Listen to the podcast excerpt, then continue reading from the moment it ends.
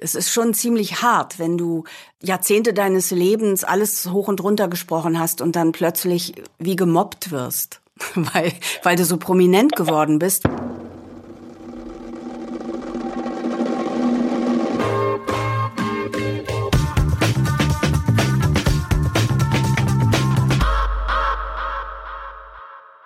Und dann kam sie. Die, darf man sagen, die Rolle deines Lebens oder nicht? Ist das bescheuert?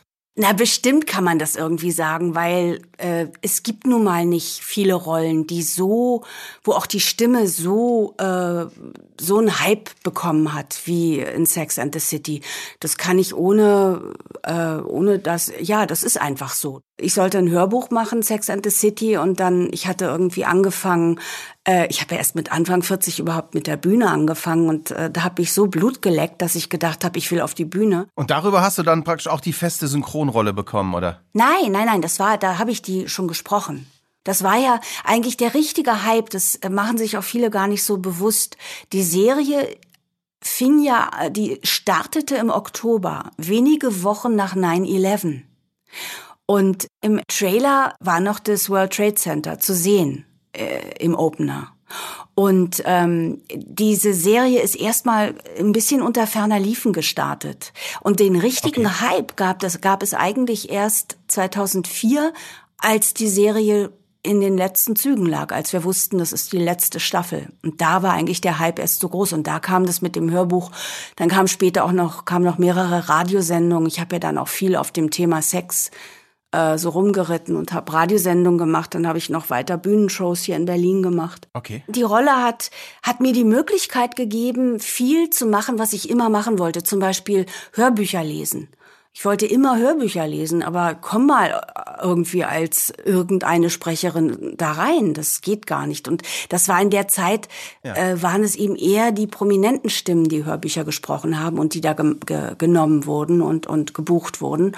Und da war ich dann, ähm, da war ich dann natürlich ganz gut dabei. Und äh, heutzutage ist es eher so, dass, ähm, dass es störend ist, wenn die Rolle, wenn der, wenn der Sprecher zu prominent ist von der Stimme her, weil es die Leute eher ablenkt. Man muss ja zum Beispiel auch sagen, du hast ja auch äh, zum Beispiel jetzt mit, mit, mit Claire Underwood eine, eine, eine weitere extrem prominente, äh, viel beachtete Rolle dazu bekommen. Oh ja.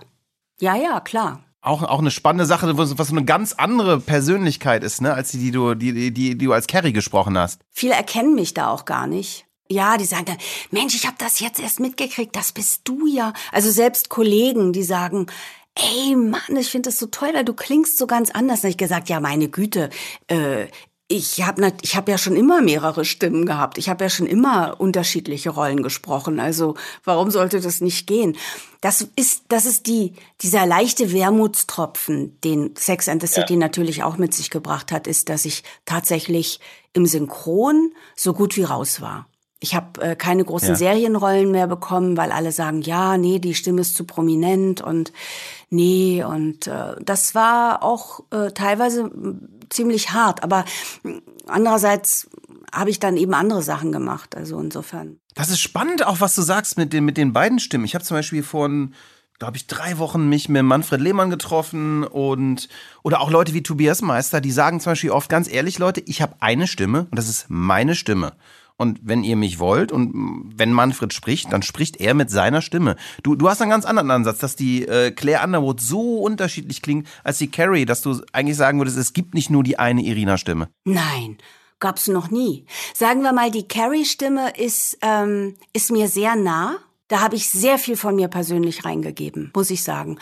Aber ähm, ich stelle sie auch her weil ich gehe in die Figur rein und das ist für mich auch der Ansatz bei meiner Arbeit, dass ich ähm, in eine Figur reinkrieche und sie ausfülle. Ich versuche immer, das abzunehmen, was die Rolle mir vorgibt. Und ähm, nun gut, man sagt mir nach, dass ich eine ziemlich markante Stimme habe, äh, aber ich es gibt immer wieder Fälle, wo mich auch Leute, die mich sehr gut kennen, nicht erkennen. Ja, ich glaube, was da, was ein ganz spannender Aspekt ist, ist, dass die Assoziation auch des Charakters mit Carrie, doch der ist so weit weg von Claire Underwood, dass diese Assoziation überhaupt nicht funktioniert. Ne? Also, dass diese, die, diese Kombi gar nicht funktioniert, weil ich meine, sie, sie, sie könnten ja unterschiedlich nicht sein, die beiden. Ja, es geht so weit, dass ich schon manchmal gesagt habe, ach, äh, mach das gar nicht so öffentlich. Sonst ja. fängt wieder irgendeiner an, sich darüber aufzuregen. Ja. Weil, ähm, wie gesagt, äh, es ist schon ziemlich hart, wenn du Jahrzehnte deines Lebens alles hoch und runter gesprochen hast und dann plötzlich wie gemobbt wirst.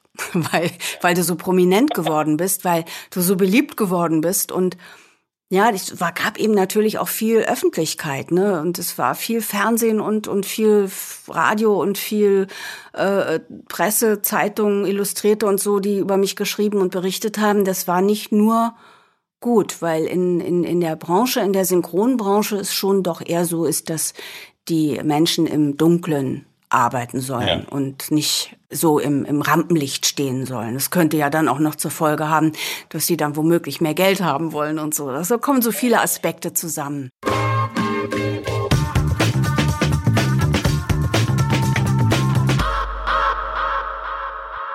Unser heutiger Podcast-Partner sind wir selber. Wir suchen nämlich neue Kollegen. Und wenn du Account Manager bist, Programmierer, Projektmanager und am besten vielleicht Erfahrung im Bereich FMCG, Werbeagenturen, Filmproduktion oder Radio hast, dann freuen wir uns auf deine Bewerbung. Gehe auf alexjacobi.ai slash jobs und schau dir unsere offenen Stellen an. Wir würden uns freuen, von dir zu hören.